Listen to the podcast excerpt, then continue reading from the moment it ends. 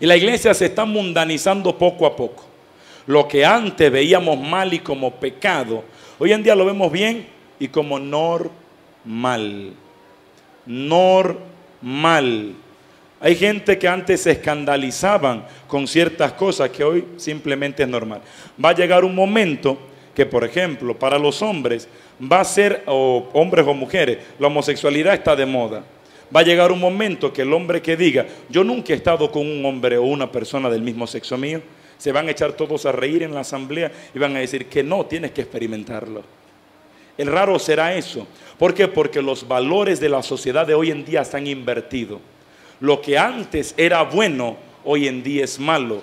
Hoy asesinar a un niño en el vientre es bien.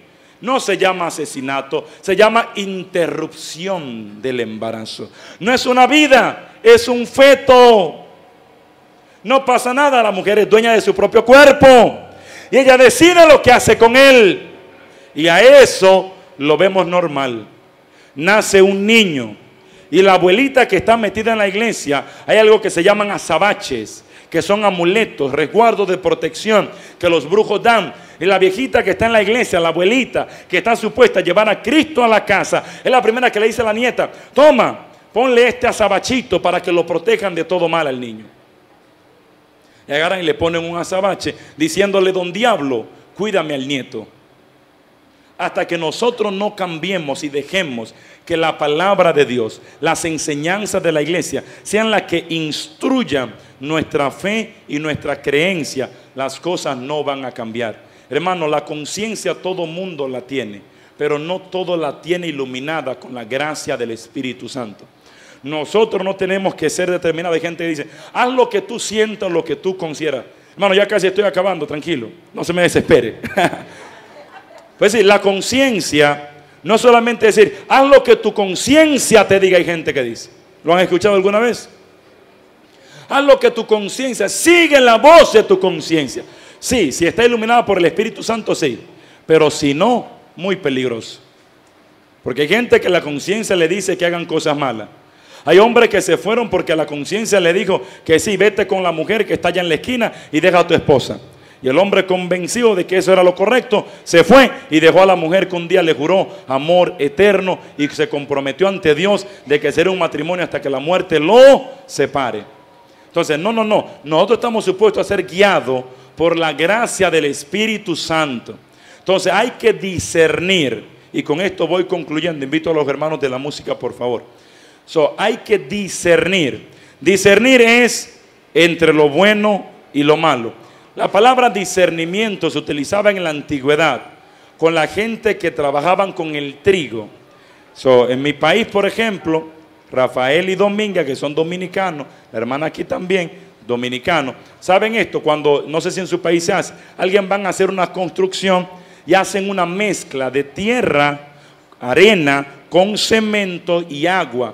Y eso lo van a utilizar, esa mezcla, para la construcción. Entonces, esa arena que viene hay que sacar las piedras grandes. Se usa un sedazo, un colador. Entonces echan la arena primero acá. Y por ejemplo, mi hermana Natividad y yo agarramos el sedazo, el colador y empezamos a moverlo.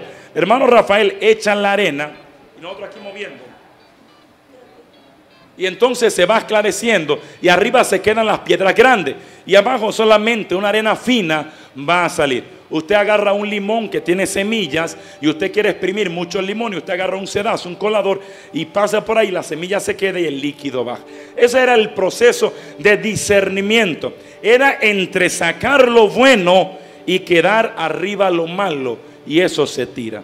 Ese era el proceso de discernir, separar lo bueno de lo malo.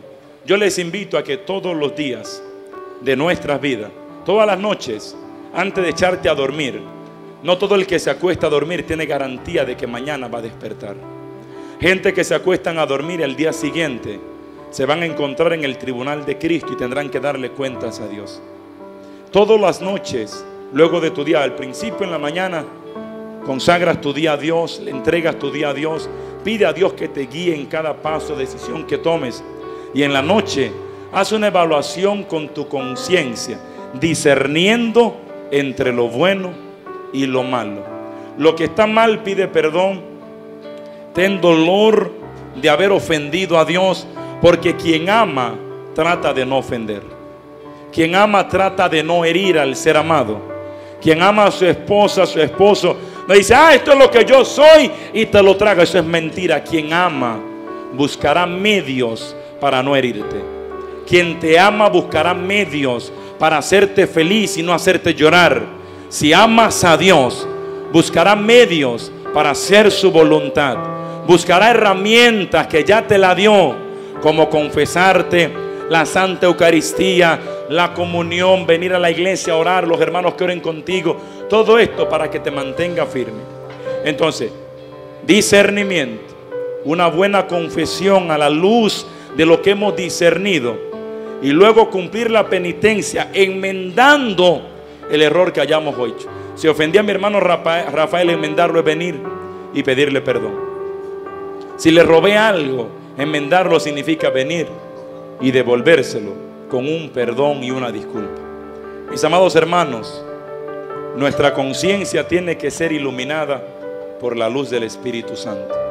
Nuestro guía tiene que ser el Espíritu Santo que ya está en nosotros.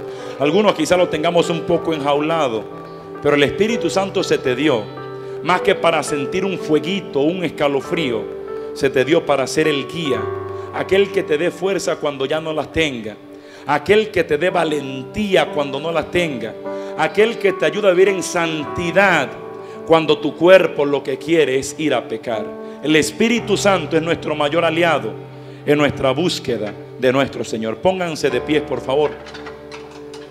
Pongan sus dos manos en su corazón. Y simplemente mientras mis hermanos cantan esta canción, yo quiero que usted con sus ojos cerrados a solas con Dios, te metas en lo íntimo de ti mientras mis hermanos van a cantar. En lo íntimo de ti. Y examines tu conciencia a la luz del Espíritu y pida que Dios la ilumine y que a partir de hoy sea el Espíritu Santo que te guíe y sea el que santifique tu conciencia y saque de ella toda oscuridad, toda tiniebla todo materialismo, todo lo que no viene de Dios. Y Dios purifique, santifique y bendiga tu conciencia para que sea el filtro que Dios quiere que sea, para que te alerte entre lo bueno y lo malo. Cantemos y discierne en el nombre de Jesús. Más volver.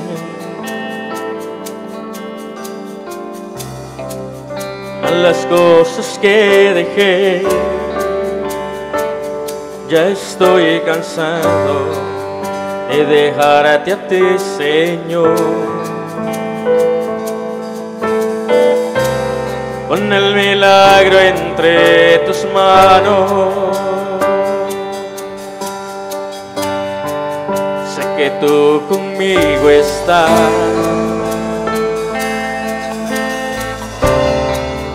Y que pronto volverás y es tan bonito poder contigo contar.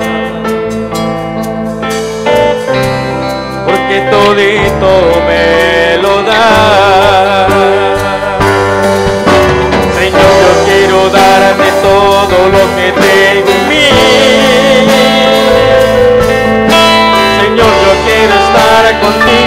Para así vivir.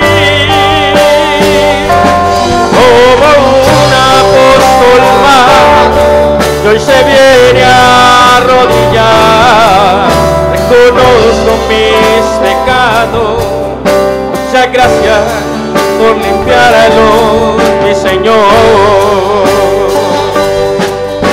Señor, yo quiero darte todo lo que tengo en mí.